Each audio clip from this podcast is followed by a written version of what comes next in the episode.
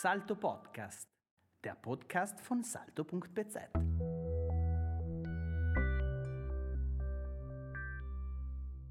Guten Tag, Herr Holzner. Freut mich sehr, dass heute unser Gespräch zustande gekommen ist. Das Parkhotel auch Holzner haben Sie ja umgebaut und erweitert. Was war Ihnen als Bauherr wichtig? 2009 bin ich mit meinem Vater durch unseren Hotelpark spaziert. Damals war ich ja junger Übernehmer, junger Hotelier und da habe ich mir versucht vorzustellen, wie unser Hotel sich entwickeln könnte, könnte baulich. Da ist mir aufgefallen, oder vielmehr äh, ist mir wirklich äh, bewusst geworden, das Hotel liegt in einer leichten Hanglage.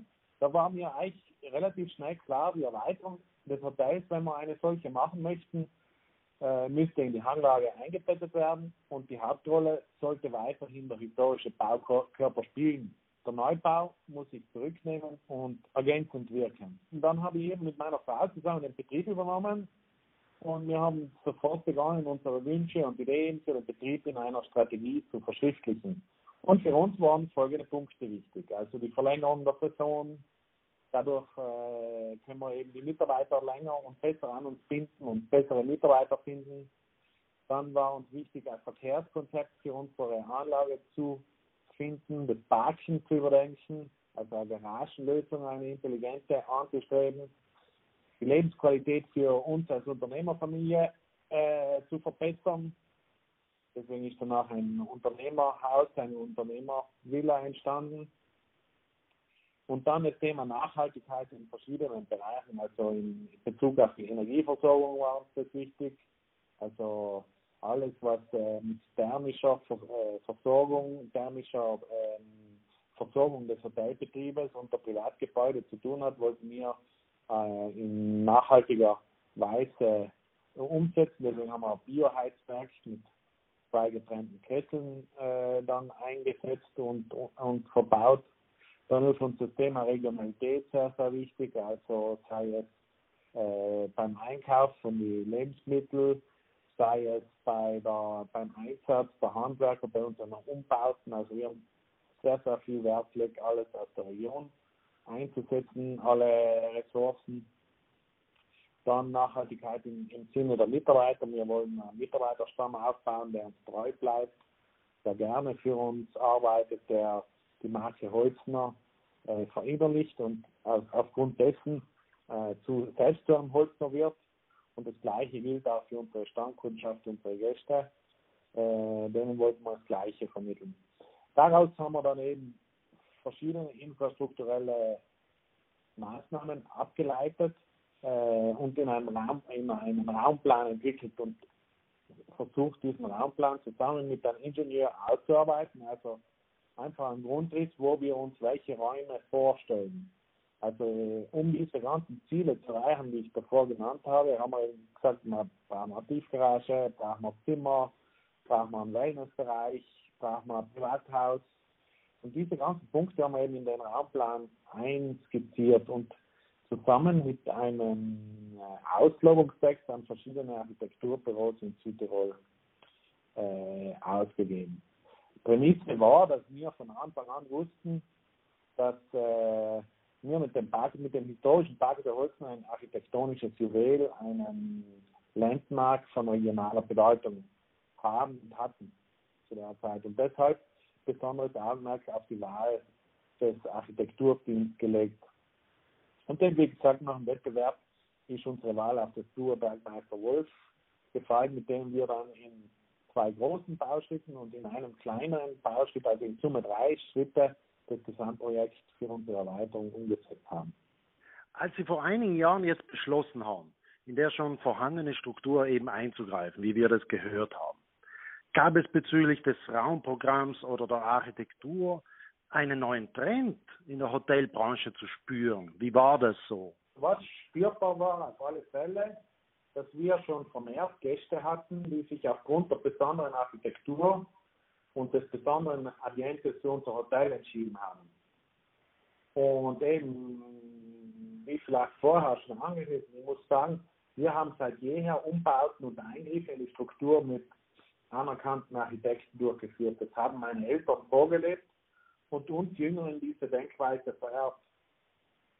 Deshalb war für uns naheliegend, dass wir gute Architekten brauchen, um unser Vorhaben umzusetzen, ohne, ohne die architektonische Qualität des Historischen zu verletzen in, dem Sinne. Also, äh, und in der Folge, in den Folgejahren, also haben wir ja dann in Bauschritten umgesetzt und dann sind auch äh, Anbieter am Tourismusmarkt auf uns zugekommen, wie zum Beispiel die Urlaubsarchitektur. Das ist ein großes Portal mittlerweile und dort äh, werden ähm, Ferienhäuser, Hotels, Ferienanlagen und viele, viele Anbieter, Stakeholder aus dem Tourismus äh, vermarktet und das zeigt uns, dass das eigentlich ein Markt geworden ist. Also dass die Menschen das Gefühl, das Bedürfnis haben, auch äh, nach Schönheit im Urlaub, noch ausgewogener, ausgewogener Ästhetik im Urlaub. Und das ist, glaube ich, schon ein Trend, der aus der Zeit kommt, aus den,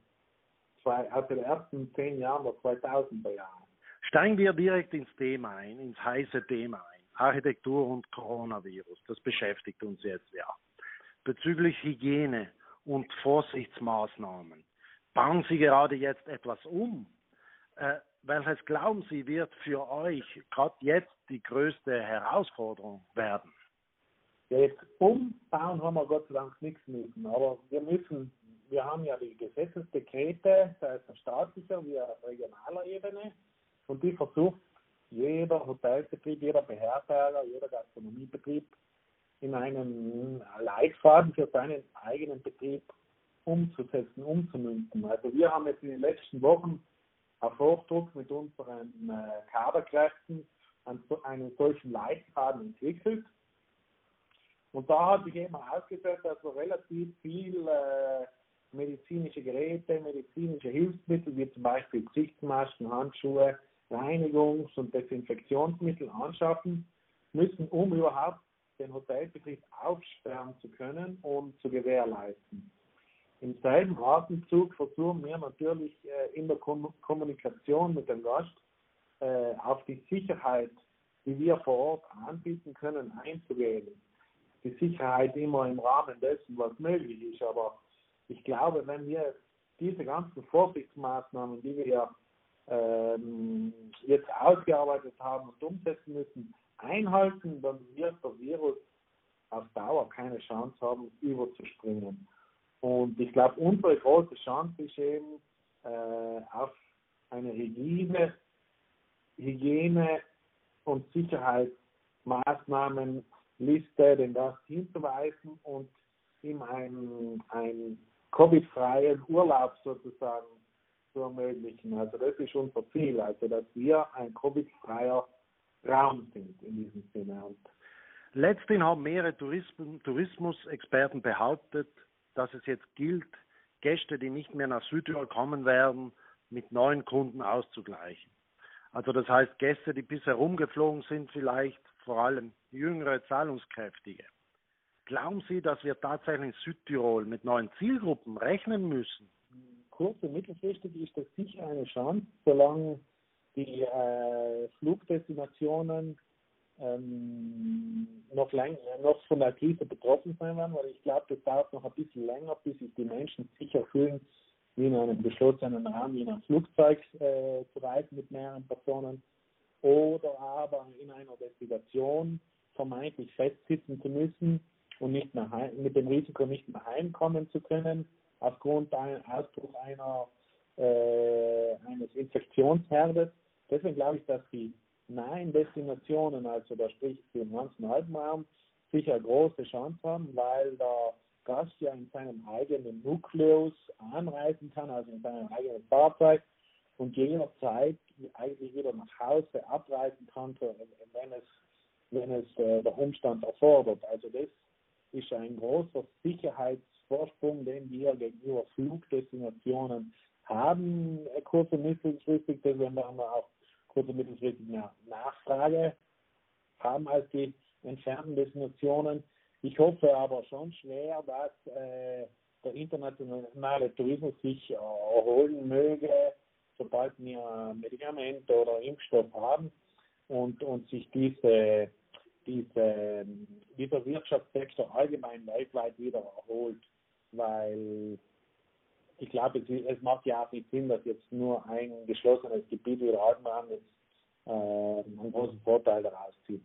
Aber ich kann mir vorstellen, dass in der Zeit, äh, wie du richtig sagst, sich auch jüngere Menschen sich vielleicht äh, weniger weit entfernte Destinationen aussuchen äh, könnten.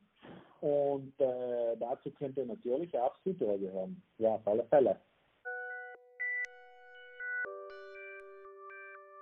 Salto Podcast, der Podcast von salto.bz.